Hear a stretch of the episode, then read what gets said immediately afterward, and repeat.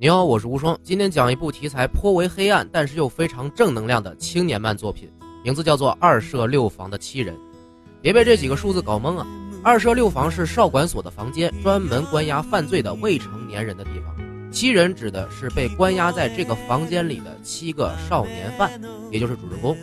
这部作品呢，先是漫画，后来 Madhouse 把故事的前半部改编成了二十四集的动画，讲述的是二战后阴影下的日本社会故事。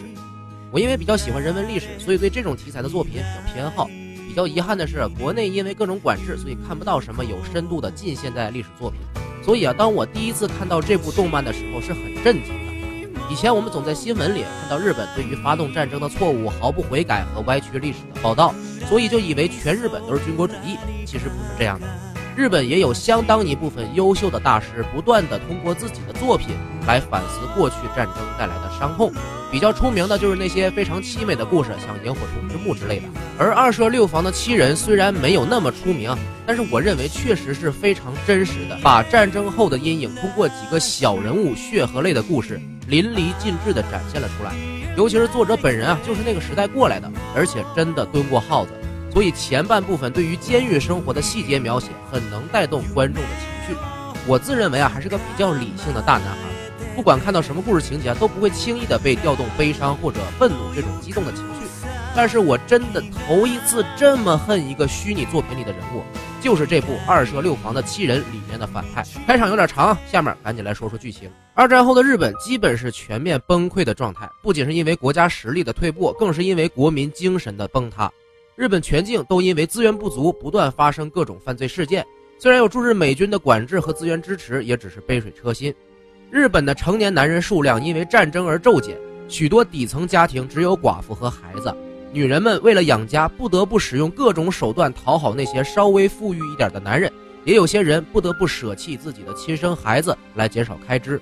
故事的七位主人公就是来自于这样的家庭的少年。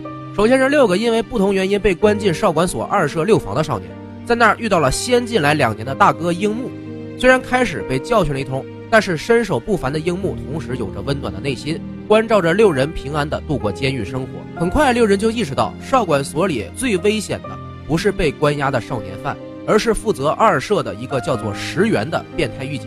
石原没事就找樱木的麻烦，把他毒打一顿。为了保护樱木的六人，也因此不时的受到牵连。但是几个热血少年不仅没有因此放弃同伴，反而有了更强韧的羁绊。在大树下的七人，把自己的梦想都刻在了树上。相约在出狱后一定要继续相互支撑，帮助兄弟们实现梦想。但是在少管所背后隐含的黑暗秘密一直威胁着七人的安全。秘密从一个叫佐佐木的医院院长开始被发现。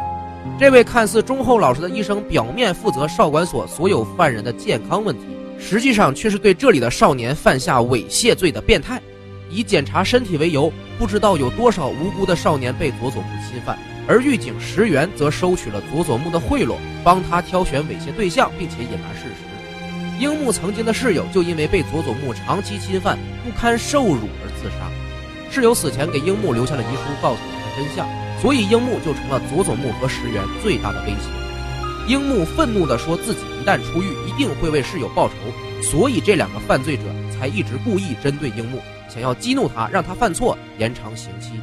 樱木知道这两人的卑鄙手段，所以对所有针对自己的行为都选择忍耐。他知道唯一可以胜利的方法就是熬到出狱，这也逼得佐佐木和石原慢慢选择更残忍的招数。石原先是把樱木换了一个房间，让那里的犯人打手毒打他。主角之一的真理雄为了保护樱木去找打手们求情，结果却被砸烂了右手。虽然樱木暴怒把几个打手打到不敢再针对自己，可是真理雄的右手已经不能再用了。被逼到绝境的佐佐木和石原又接连犯下了更大的罪行，杀害了保护七人的好狱警，并且还私自对即将出狱的樱木使用水刑。既然樱木这么能忍，那就干脆杀死他。丧心病狂的两人，身为法律的维护者，在执行法律的场所做着最践踏法律的事情，这就是黑暗的现实。眼看着一点点失去生命的樱木，二舍六房的另外六个人决定，哪怕牺牲自己，也要救出大哥。最有头脑的暴龙策划了一个逃狱方案，抓住佐佐木好色的弱点，派混血帅哥仗假装生病去诱惑他，骗到钥匙，然后几个人根据暴龙设计的路线逃出少管所。真理雄背着虚弱到不能行动的樱木，矮小的水鱼和瘦弱的仗跟着真理熊成功跑了出去，但是暴龙和最有力气的兵队卷心菜为了挡住狱警留了下来，最后被抓住。为了防止佐佐木和石原迫害被抓住的伙伴，仗自愿回到少管所去威胁佐佐木，如果他们敢对二舍六房的兄弟们不利，外面的真理熊和水鱼第一时间就会把那份可以指控他们犯罪的遗书送到媒体手里曝光。就这样，樱木终于成功离开了少管所，回到了社会上。真理熊和水鱼为了照顾樱木，也一起背上了逃犯的名头。但是七人都知道，无论让他们付出多少，只要能救出樱木，他们都会在所不辞。这是黑暗的少管所里最闪亮的羁绊，他们照耀着二舍六房的七人，支持着他们朝着梦想努力。不管是已经逃出去的，还是仍然被关在里面的，大家永远都是互相帮助的兄弟。樱木的身体被折磨得残破不堪，梦想成为世界拳击冠军的他只能休息恢复。身无分文的三人在医院护士杰子的帮助下有了住处，但是真理熊和水鱼想要出去赚钱自食其力，恰好两人遇到了美军长官的日本情妇丽丽。丽丽想要帮助同为日本人的两人，于是给水鱼介绍了走私香烟的工作，并且指引真理雄走上了拳击之路，开始参加美军基地的拳击比赛。真理雄心里最崇拜的就是樱木，而自己在开始学习拳击的时候，也慢慢变得越来越像他，甚至连喜欢的女人也都是杰子。但是真理雄是真正的汉子，一心只想赢下更多的拳击比赛赚钱，让樱木安心恢复身体。经过了逃狱事件，佐佐木为了避风头，不再负责少管所，石原也不得不离开，却染上了毒瘾，变得面目全非。就在一切看起来都很完美的时候，佐佐木发现自己手下的护士杰子有些不对劲，跟踪调查后，竟然找到了身为逃犯的樱木。为了永除后患，佐佐木找来了颓废的石原，想利用他杀死樱木。石原的变态程度也有增无减，在已经失去一切的生活里，他对樱木的痛恨和恐惧，让他只想要快点杀死樱木。真理熊的正式拳击比赛马上就要开始了，樱木、水鱼、杰子都准备要去现场加油助威，但是石原半路上堵住了樱木，两人时隔多日再次相见。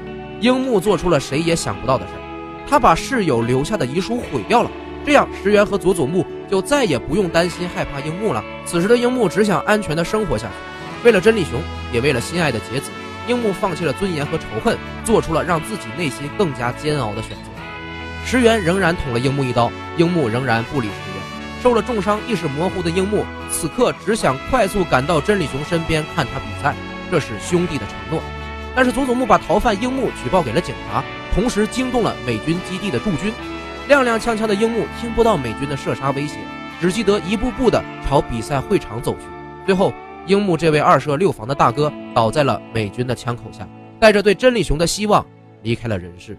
真理雄无疑是最悲痛的人，带着残废的右手，仍然坚持打拳的他，正是因为樱木才有了活下去的理由，而自己也是唯一可以继承樱木梦想的人。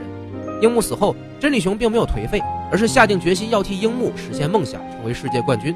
不久后，少管所的几人也都刑满释放，六人再次相聚在那棵写着大家梦想的大树下。第一件事就是回报佐佐木和石原两个恶人。最终，竞选市长的佐佐木被六人曝光了以往的丑行，身败名裂。不成人样的石原则被彻底遗忘，因为对现在的他来说，死亡反倒是种解脱，置之不理才是最大的惩罚。一般的故事到这儿就结束了，主人公完成了复仇，延续着前人的梦想，开始了新的美好生活。毕竟很多人都喜欢这种套路嘛。但是故事之所以美好，就是因为它只展现了事实那好看的一半。爱情故事都喜欢以相爱的两人在一起做结尾，但是现实却是大部分经过热恋的恋人在普通的生活中都会分手。英雄故事都喜欢以主人公的辉煌胜利做结尾，但是现实中大多数这种人都被更加强大的势力打压的不得好死。而樱木的死和真理熊的重生也只是二舍六房的七人动画剧情的一半，漫画剧情的四分之一。这部作品在后面以更加全面的视角展现了六个人在各自的生活中所遇到的苦难和挫折。兵队成功进入了自卫队，成为了一名军人。小处男暴龙爱上了出卖身体的妓女。热爱音乐的仗辗转于不同的乐队打杂，却一直没有属于自己的舞台。核爆孤儿水鱼拜师学高利贷，寻求财富自由之路。卷心菜误入黑帮，又巧合的成为了一名摔跤手。丽丽被回国的美军长官抛弃，甚至被骗走了辛苦攒下的私房钱。真理熊遇到了好教练和好医生，治好了残废的右手，继续着拳击冠军的梦想。在这个战后的世界里，所有人都是悲剧角色。所有底层生活都是充满了黑暗色彩的成人童话，在。在那样的年代和环境下生活，一切残酷的事件却显得如此合理。为了生存而不择手段的孩子，却被大人们看成社会渣子。可是，这样充满着渣子的社会，不正是这些大人造成的？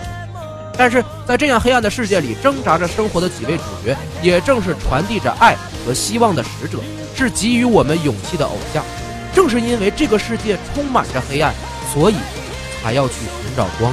另外，很多观众都批评樱木那段死的莫名其妙。我客观的说一句，作者是把自己六十多年的人生智慧全部压缩在了这个十九岁的少年身上。他豪爽重情义的性格，在那个时候做出了最男人的选择，释怀死者，去面对光明的未来。这不是包容了对方的恶，而是用仇恨等量置换了安全的未来。樱木的做法不是为了自己，而是为了对自己无比重要的兄弟。也许樱木的死。确实有点故意悲剧的色彩，但是这种结局其实更加适合樱木。相比日后受到更加黑暗真实的生活打击，失去信心，满怀希望的倒在枪口下，能让这位少年英雄更有一些尊严。最后说一点我的小感慨：选择战争的永远只是那一小部分追逐自我利益的人，他们充斥在各种高位上，用荣誉来诓骗其他人一起参与这场陷阱。当战争结束后，真正背锅的却是成群死去的杂兵和他们的遗孤。战争的发动者们会不断的教育手下要去牺牲，要去奉献，但是他们自己绝不会做牺牲者。所以，那个战后阴影下的日本，无疑是可怜可悲的。像二舍六房的七人这样根本不知道发生了什么就失去了家庭的人大有人在。所以在看故事的时候，希望每一位有点人性的观众可以理性的去看待他们的故事。毕竟，这样走心而且有人文意义的作品已经很少了。如果你觉得我的节目还不错，可以关注我的微博或者微信公众号“无双漫谈”，表示对我的鼓励和支持。在公众号里回复“二六七”或者“二舍六房的七人”，可以获得动漫配乐。今天内容就到这里，我是无双，下期再见。